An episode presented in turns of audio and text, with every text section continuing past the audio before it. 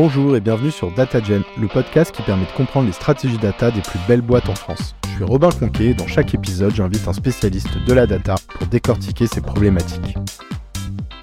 C'est vrai qu'on parle souvent de l'autonomie euh, finalement dont ont besoin les équipes métiers, les équipes business pour leurs usages data. Et en fait, moi je pense que c'est aussi important, et peut-être qu'on n'en parle pas assez, mais de l'autonomie des équipes data pour arriver à ça. De façon très macro, ça se traduit par euh, on va dire trois choses. Le premier, c'est le positionnement dans l'entreprise. Euh, nous, la direction data, elle est rattachée directement à la direction générale. On n'est pas au sein d'une DSI ou d'une direction des opérations ou d'une direction business ou produit.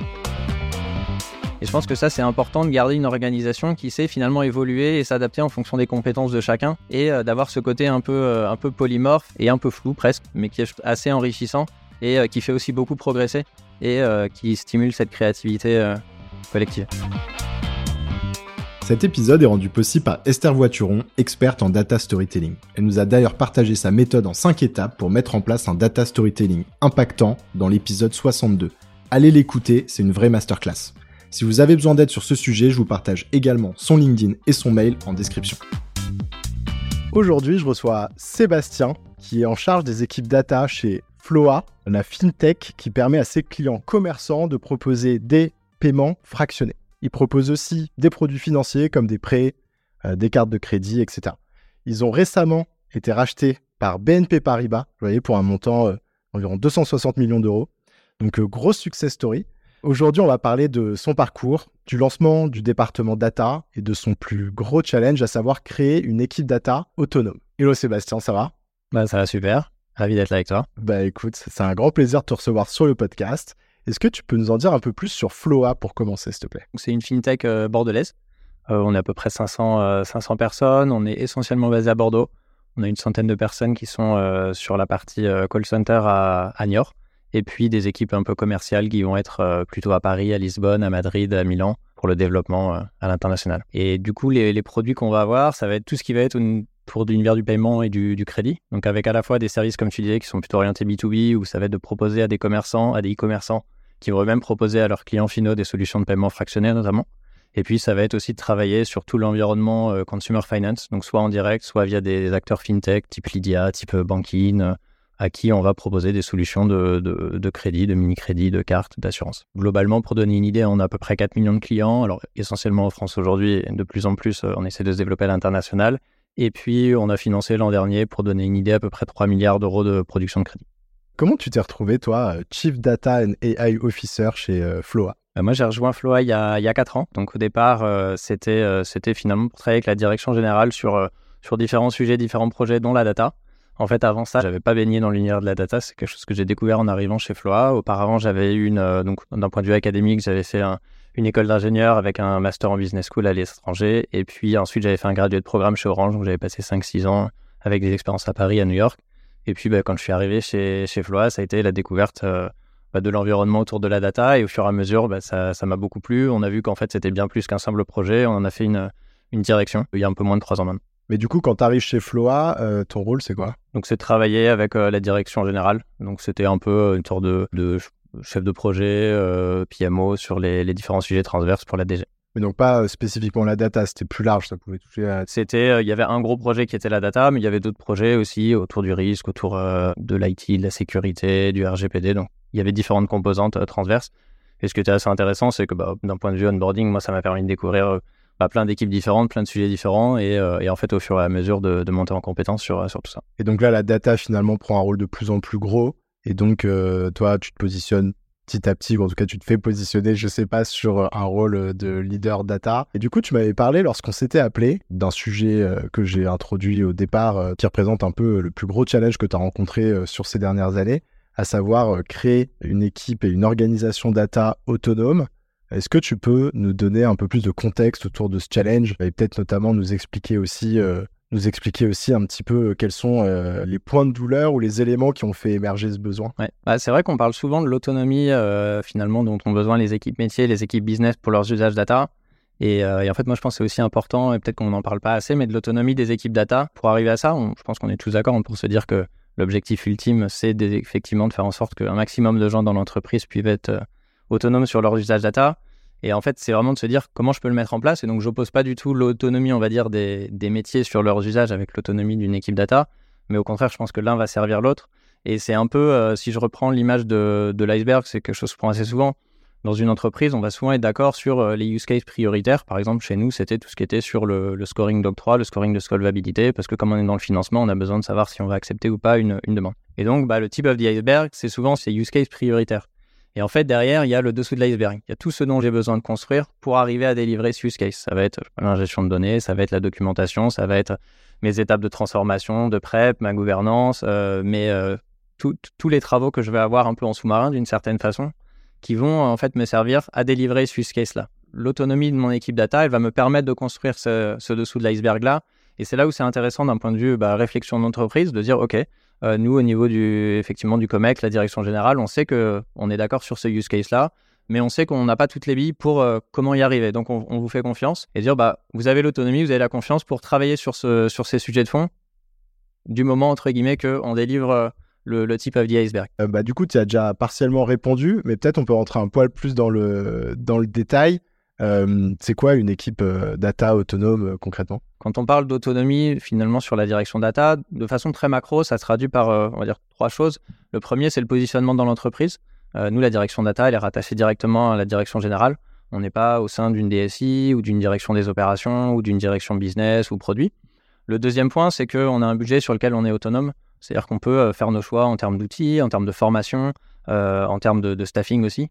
Et puis le troisième point, c'est que on a à disposition toutes les compétences dont on a besoin finalement pour que la plateforme elle tourne de A à Z, que ce soit pour euh, bah, récupérer mes données avec mes profils data ingénieur, faire toute ma partie transformation, prep, modélisation de mon data warehouse, mais aussi bah, l'exploitation sur des usages plutôt orientés data science, algorithmie avec des profils data scientists qui eux-mêmes travaillent avec des profils data ingénierie, voire même des équipes IT chez nous euh, sur des profils plus dev, mais aussi des profils data analytics, data vis, et puis des profils euh, type euh, chef de projet, stratégie data.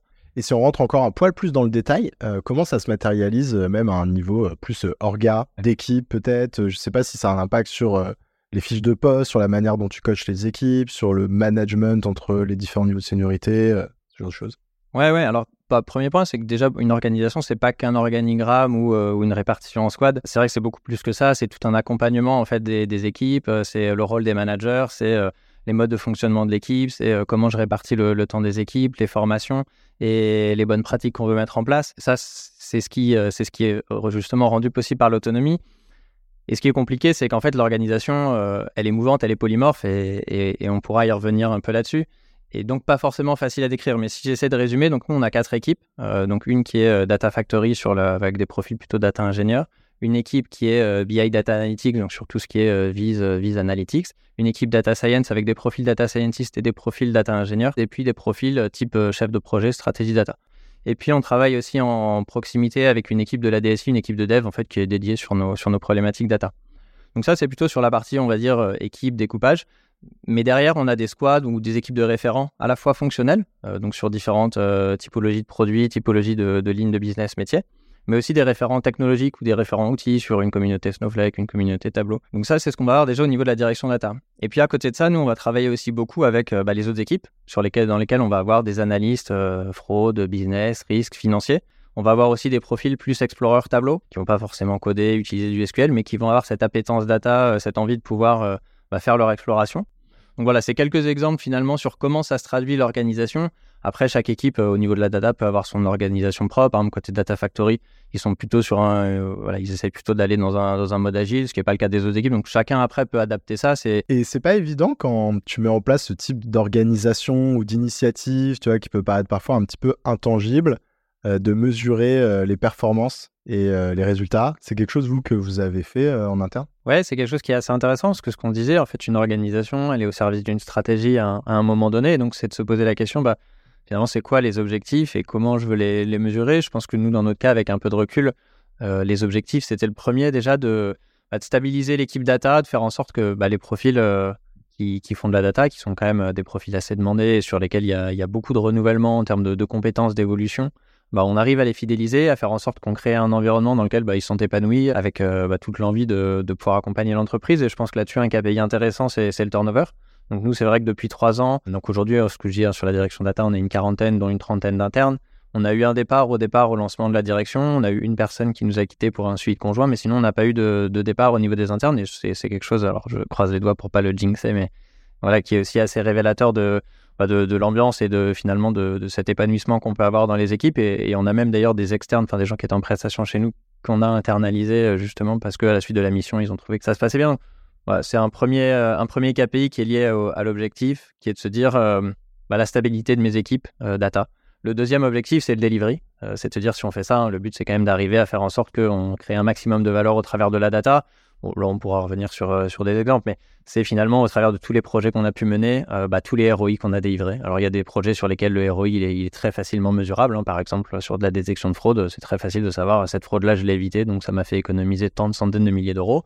Il y a des projets sur lesquels le ROI il est un peu plus indirect, mais on arrive à le mesurer sur, sur, sur de la gestion de risque, sur sur des, projets euh, plus analytiques. Et puis il y en a d'autres sur lesquels euh, le ROI est carrément indirect, mais par contre, euh, ça va être vraiment sur des évolutions un peu systémiques au niveau de l'entreprise. Et le troisième objectif, c'est vraiment cette, cette notion d'acculturation et d'autonomisation pardon, de, tout le monde. Faire en sorte qu'en fait, il y ait un maximum de gens qui, qui puissent accéder à la donnée. Et, là, les KPI, il y en a plusieurs. le premier, c'est bah, déjà de se dire qu'aujourd'hui, chez Flora, il n'y a jamais eu autant de personnes qui ont accès aussi simplement à autant de données.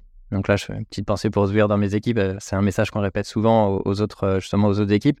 Et lui qui est là depuis 10 ans a bien vu cette transformation-là. Donc c'est quand même un premier indicateur qui, prouve euh, cette évolution-là. Je pense que le deuxième indicateur, c'est de se dire la data, elle, a vraiment vocation à être utilisée par tous, donc par des profils analytiques, mais aussi par des profils beaucoup plus opérationnels. Et là, c'est nous, on utilise Tableau comme plateforme bah, self-analytics, de vise, etc.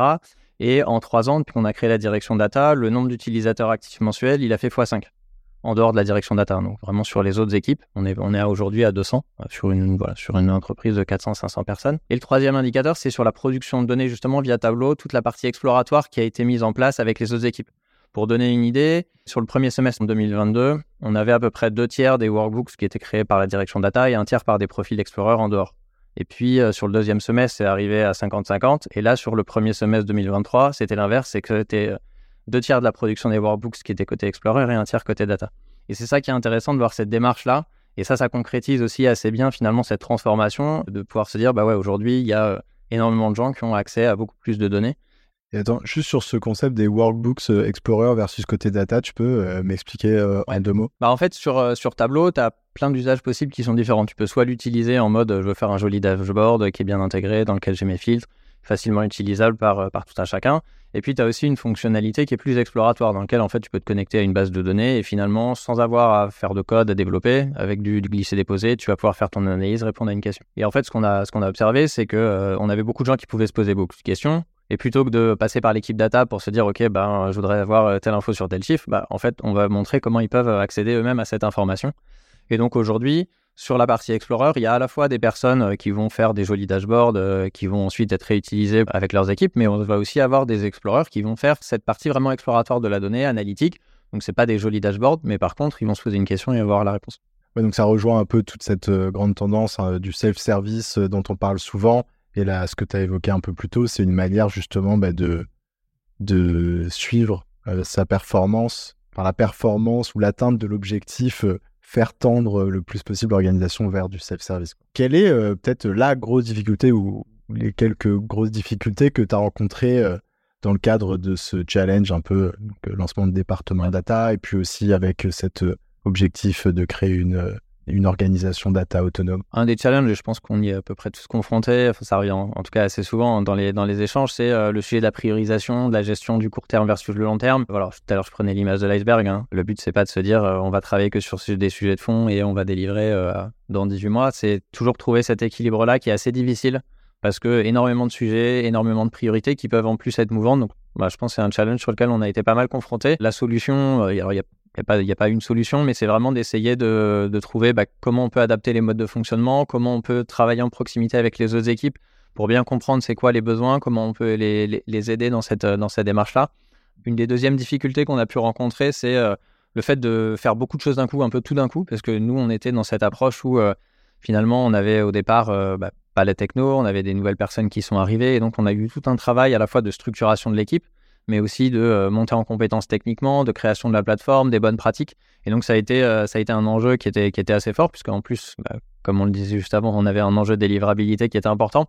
Donc ce, côté-là euh, de voilà essayer de délivrer, euh, d'avancer plein de sujets en même temps, c'est hyper intéressant, mais c'est aussi assez challenging. On se rend compte à posteriori qu'il y a voilà des choses euh, sur lesquelles on a dû réajuster plusieurs fois pour essayer de, trouver la bonne formule. Une troisième difficulté à laquelle on a été confronté, c'est un peu le toujours plus. Bah, quand on parle avec d'autres équipes, c'est j'ai besoin de plus de données, j'ai besoin de plus d'historique, j'ai besoin d'outils plus puissants, j'ai besoin d'une licence plus élevée. Et en fait, l'impression qui est de, de dire qu'il y a un peu cette fuite en avant euh, alors que parfois, c'est finalement de se dire comment je vais réussir à faire mieux avec ce que j'ai sans forcément me dire que la solution, elle va passer par euh, plus. Donc ça, c'est un vrai travail euh, de pédagogie, d'acculturation et de réussir aussi à démontrer, bah non, mais par rapport à, l'enjeu qui est là, avec ce qu'on a à disposition, on peut, on peut faire. Et une quatrième difficulté à laquelle on a pu être confronté, et là, ça rejoint quand même la question organisationnelle, c'est bah, justement le fait de bien trouver ses marques, les périmètres, qui fait quoi c'est vrai que au départ, on était dans une approche avec beaucoup de builds, donc c'était l'équipe data qui faisait beaucoup de choses, et puis au fur et à mesure, on avait des bah, d'autres équipes qui sont montées en compétences dessus, des, des analystes qui sont arrivés, euh,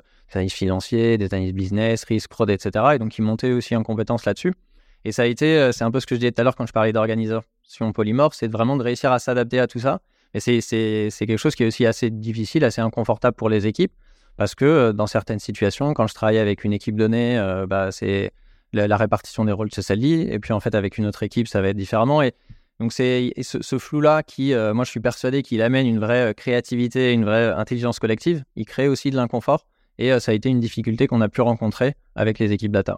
Ouais, c'est intéressant parce que souvent, la solution face à ce flou, en tout cas, quand je, reviens souvent sur mes années conseils, quand tu travailles en tout cas dans des boîtes qui sont beaucoup plus structurées ou plus grosses, la solution, ça va être de faire des racis c'est de vraiment euh, identifier euh, tâche par tâche ce qui doit être fait dans le cadre, je sais pas, d'un objectif, n'importe quoi, une analyse ou une enfin un projet data. Et puis ensuite sur chaque tâche d'aller identifier précisément qui fait quoi, euh, mais dans un micro détail. Dans le RACI, c'est qui est responsable, qui doit être informé, qui est blablabla. Toi, c'est quelque chose finalement que tu, voilà, en tout cas que tu adoptes pas forcément, et c'est souvent le cas en tout cas dans les startups, hein, de garder un peu de flou, mais, mais pour toi, c'est même bénéfique justement parfois de laisser les gens trouver leur propre euh, terrain d'entente, de voir où ils veulent se passer le bâton, et ça va dépendre finalement d'une équipe à une autre, d'un binôme à un autre, etc. C'est un peu ce côté paradoxal où on parle souvent d'empowerment, donc de ne pas mettre des gens dans des cases, et en même temps, l'organisation, c'est ça qu'elle fait d'une certaine façon, c'est mettre des gens un peu dans des cases. Et il y a un côté qui est très rassurant parce qu'on a un cadre, euh, ça donne des rôles, des responsabilités. Le fait d'avoir des processus, c'est quelque chose qui est, euh, sur lequel on peut s'appuyer mais c'est aussi quelque chose qui peut parfois limiter euh, bah, un peu l'intelligence collective, la créativité. Et c'est aussi de se dire qu'au sein d'une même équipe, tout le monde n'est pas homogène. Un processus, comme tu décris, avec un RACI qui est, quelque chose de bien standardisé, très processé, ça va très bien marcher sur certains sujets hein, sur lesquels on a besoin d'industrialisation, sur lesquels il y a des enjeux réglementaires de conformité. Mais c'est aussi de se dire que sur certains sujets, on a envie de laisser ce flou-là pour faire en sorte que les personnes puissent s'adapter aux autres. Parce que quand je travaillais avec une équipe, ben, peut-être que si je travaille avec euh, personne A, euh, ben, il, va me, il va me livrer euh, tel sujet de telle façon. Et donc, je vais me dire que toutes les personnes de cette équipe vont me livrer de la même façon, alors qu'en fait, ils ont des compétences différentes. Et je pense que ça, c'est important de garder une organisation qui sait finalement évoluer et s'adapter en fonction des compétences de chacun et d'avoir ce côté un peu, un peu polymorphe et, et, un peu flou presque, qui est encore une fois pas forcément confortable, mais qui est, je pense, assez enrichissant et qui fait aussi beaucoup progresser et qui stimule cette créativité Je reviens un peu sur euh, donc, euh, les bénéfices que tu citais tout à l'heure. Hein. Et donc, il y avait notamment la délivrabilité euh, des projets. Il y avait le ROI sur les projets, effectivement, voilà, sur lesquels l'équipe data a de l'impact. Et, puis, il y en avait d'autres. Mais du coup, je m'arrête un peu là-dessus. C'est vrai qu'à la fin, ce qu'on fait en data, ça a quand même pour objectif d'avoir un impact sur le business. Est-ce que tu peux nous parler peut-être d'un ou deux projets que vous avez fait justement là sur ces dernières années? Le use case prioritaire qui été identifié il y a quelques années quand on a lancé tout ce projet, euh, c'était euh, les scores de solvabilité. Donc nous, on fait du paiement, on fait du financement, on fait du crédit, et donc on a un enjeu qui est fort de savoir dire en temps réel, telle personne, euh, par rapport à la demande qu'elle me fait, j'accepte ou je refuse. Et donc ça, ça va nécessiter en fait tout un travail bah, au niveau des algorithmes qu'on va, qu'on va mettre en production, et donc tout un travail de data derrière, Aujourd'hui, on a une quarantaine de modèles différents en production, euh, donc en temps réel, hein, qui gèrent à peu près de 2 millions, 2 millions et demi d'appels tous les mois. On a autant de modèles parce qu'on a beaucoup de spécificités d'un point de vue data entre euh, des produits qui vont être différents, des parcours qui vont être différents, des partenaires qui vont être différents, et donc on essaie de s'adapter là encore en fonction de, bah, de, la typologie de données que je vais avoir à ma disposition pour prendre ma décision. Et en fait, c'est hyper intéressant parce que ça a été un, c'est un enjeu kicker business hein, pour une fintech comme Floa de savoir euh, maîtriser son risque, de savoir finalement octroyer euh, les, crédits, les demandes de financement de la meilleure façon que ce soit. Et en fait, ça pose aussi des questions de, de fond qui sont assez intéressantes, puisque pour arriver à maintenir une quarantaine de modèles, nous on a une quinzaine de data scientists, soit en fait on se dit, ok, bah, maintenant euh, on a fait, euh, donc en trois ans, je crois que ça représente à peu près x5 en termes de nombre de modèles, soit on passe notre temps à les réapprendre, à faire en fait cette, cette veille et ce monitoring, soit on arrive à vraiment travailler, industrialiser le cycle de vie des scores pour en fait garder du temps pour travailler toujours sur des nouveaux modèles, sur de l'exploration. Et donc, il y a un vrai sujet qui est autour du cycle de vie des scores, c'est euh, bah, comment je vais euh, automatiser euh, finalement l'analyse de la dérive de mes modèles, comment je vais travailler sur le réapprentissage de mes modèles, donc tout ce qui est automated machine learning. Et c'est un sujet qui est hyper intéressant à la fois d'un point de vue bah, technique, mais aussi bah, sur toutes les, conséquences que ça peut avoir pour, le fonctionnement et pour la délivrabilité, parce que c'était vraiment le projet sur lequel on était attendu, parce que c'était un peu le tip of the iceberg dont je parlais tout à l'heure ce projet de dire, OK, on, a des scores, on a les meilleurs scores possibles et ils nous permettent de, gérer notre risque euh, et de, financer nos, clients. Bah écoute, Sébastien, on arrive sur les dernières questions. Est-ce que tu as une recommandation de contenu à partager à nos auditeurs? Euh, Ouais, alors moi, je vais avoir deux, contenus alors, qui ne sont, pas, euh, qui sont pas particulièrement liés à la data. Le premier, c'est un, un livre qui s'appelle Turn the Ship Around par David Market, qui est en fait l'histoire d'un commandant dans la US Navy qui a pris en charge un sous-marin qui était parmi les, les pires sous-marins qu'il pouvait avoir et en fait qu'il a transformé via son approche un peu en termes de, leadership pour faire une équipe autonome et, euh, performante. Euh, et, donc c'est d'un voilà, point de vue approche leadership, d'un point de vue euh, comment réussir à, encourager l'initiative, à, favoriser en fait une culture dans laquelle il y a, cette prise de décision individuelle. Et c'est intéressant parce que c'est vrai que lui, il inspire bah, à, repenser la hiérarchie, à repenser en fait la notion d'autonomie et de prise de décision individuelle. Et en fait, un peu l'image du chef qu'on a souvent, la notion de, leader charismatique, euh, qui est là pour prendre des décisions, pour trancher, pour taper du poing sur la table. Alors que lui, il est dans une approche qui est justement beaucoup plus autour de, l'autonomie, de la responsabilisation. Et moi, c'est quelque chose que j'ai trouvé hyper, hyper intéressant. Et le deuxième contenu, c'est euh, un article de blog qui s'appelle euh, The Thinking Ladder par euh, quelqu'un qui c'est Tim Urban et qui en fait bah là revisite un peu le sujet de l'échelle de la pensée, la notion de binarité et en fait qui, qui part du constat qu'il y en a plein de problèmes qui sont liés à une sursimplification de problèmes complexes où on a envie de mettre les choses dans des cases sur un axe à deux dimensions. Et donc il challenge en fait beaucoup cette pensée binaire, cette pensée en deux dimensions euh, au travers de ce qu'il appelle l'échelle de la pensée. Et, euh, c'est quelque chose hein, qu'on voit souvent. Là, on a parlé beaucoup d'organisation et justement de se dire une organisation, elle n'est pas binaire. C'est pas je suis dans une équipe ou dans l'autre. C'est pas je mets les gens dans des cases. Et, ce côté qui peut être parfois très rassurant de simplification, il peut avoir aussi des impacts assez, assez néfastes. Et c'est quelque chose que j'ai trouvé hyper intéressant dans son, euh, dans son article. Ça a l'air passionnant. Écoute, je vais regarder ça. Qu'est-ce que tu aimes dans la data? Moi, ce que j'adore, c'est faire parler les chiffres. Euh, c'est euh, finalement à partir des, données qu'on va pouvoir avoir à disposition, euh, bah, trouver des insights, trouver des idées. Et puis ce que je trouve aussi marrant, c'est le côté un peu ce que les anglo-saxons appellent calling bullshit, où en fait on se rend compte que la donnée, elle peut être bien utilisée, mais elle peut être aussi mal utilisée. Alors pas forcément consciemment, hein, je veux dire, mais il peut y avoir des biais. il peut y avoir des, problèmes dans des ordres de grandeur. Et en fait, je trouve ça hyper intéressant, le côté stimulation intellectuelle autour de ça, où en fait, bah, quand on va avoir quelqu'un qui va présenter une analyse, de pouvoir euh, finalement challenger euh, cette analyse et pas juste de se reposer sur, euh, sur l'output, mais de se dire, OK, comment elle a été construite, c'est quoi les hypothèses, est-ce que les chiffres de grandeur matchent, est-ce qu'il y a des biais particuliers? Et je trouve que ce, toute cette partie-là autour de l'analytique, des chiffres, c'est hyper intéressant. Qu'est-ce qui t'a le plus fait progresser? Clairement écouter les autres. moi, ce que je disais quand je suis arrivé chez Floa, je ne connaissais pas la data. J'ai tout découvert bah, grâce aux équipes qui m'ont voilà, tout appris et sur, sur lesquelles j'ai pu me reposer bah, en toute confiance finalement pour bah, au fur et à mesure progresser. Et en les écoutant, bah, changer d'avis aussi, euh, d'avoir un cheminement euh, qui, nécite de s'adapter. Et moi, j'ai beaucoup progressé, je trouve ça hyper enrichissant. Et peut-être, euh, je rebondis là-dessus, à titre personnel, euh, parce que je trouve que c'est un challenge intéressant et c'est pas la première. Enfin, il y a plein de gens, je pense, euh, qui sont devenus leaders data en ayant découvert la data assez tard dans leur carrière, ou en tout cas qui n'ont pas commencé leur carrière dans la data. Mais il y a aussi plein de leaders data que je reçois qui, eux, sont, tu vois, en démarré sur un rôle data très spécifique, genre data engineer, data scientist. Et on peut imaginer que c'est peut-être plus facile pour eux à la base de gagner d'avoir la crédibilité auprès des équipes, etc. Je voudrais peut-être que tu rebondisses deux secondes là-dessus. Genre, toi, ça a été euh, un challenge en particulier. Sur quels éléments ça t'a demandé un effort particulier, peut-être quand même d'aller bah, te former euh, Est-ce que parce que tu me disais que tu avais quand même un grand ingénieur, donc tu avais quand même la possibilité peut-être ou la facilité d'aller comprendre les concepts techniques, mais est-ce que du coup tu l'as vraiment fait cet effort? Ou est-ce que finalement tu te dis que ton rôle est pas là et que, un peu comme tu le dis, tu es plutôt là pour positionner les bonnes personnes, les écouter. Bah, c'est vrai que la chance que j'ai eue, c'est qu'en fait, comme je suis arrivé au départ euh, en travaillant avec la DG sur plutôt une partie un peu chef de projet PMO, j'ai pu avoir ce côté un peu euh, touche à tout qui m'a permis aussi de pas mal découvrir. Et en fait, comme la plateforme data, on est en train de la monter à ce moment-là, eh ben, en fait, j'ai progressé avec la plateforme. J'ai appris au fur et à mesure. Et en fait, ça m'a permis de prendre le train en marche. Et au final, aujourd'hui, bah, d'avoir une vision qui est quand même assez exhaustive de bah, les données qu'on va avoir sur la plateforme, si on a besoin de faire tel ou tel usage, comment on va pouvoir s'y prendre. Et c'est des choses qui sont, euh, c'est vrai, qui sont assez importantes. Avec le recul, c'est euh, une chance que, que j'ai eue et qui n'est pas forcément euh, forcément donné à tout le monde.